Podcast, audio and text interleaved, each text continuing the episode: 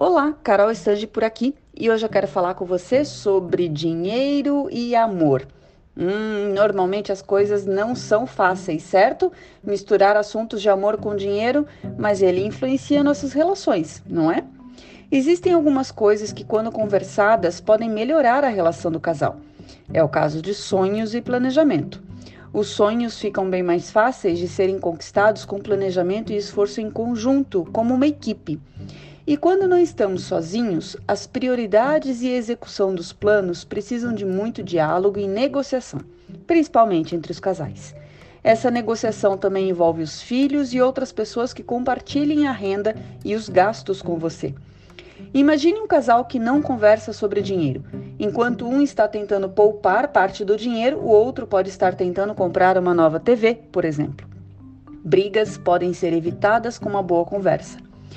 Procure planejar os gastos da família, ouvindo todos os envolvidos e dando importância para os sonhos de cada um.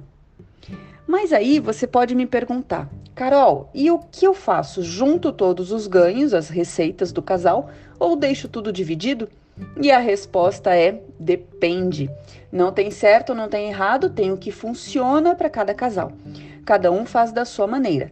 Tem casal que prefere uma conta conjunta para facilitar a organização, outros preferem dividir as contas, mas não as rendas.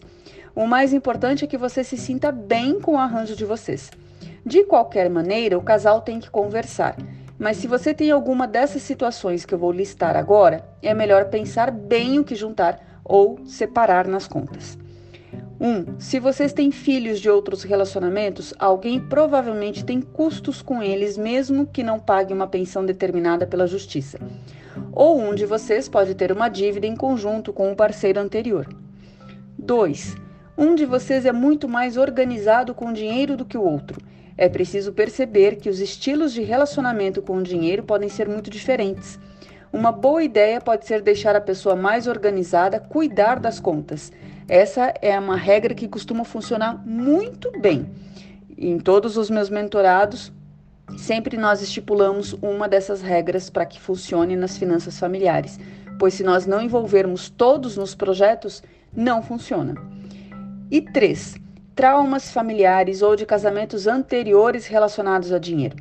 Aqui vale ter ainda mais conversas para compreender o que aconteceu, respeitando aquilo que o outro quer ir contando, para poder ir construindo uma relação diferente da experiência que a pessoa teve. Mas sem falar sobre o assunto fica difícil, né? Então, dinheiro em casa não deve ser tabu. Aqui quem fala é Carol Stange, especialista em finanças pessoais e desenvolvimento de pequenos negócios, mentora financeira. Um beijo e até breve.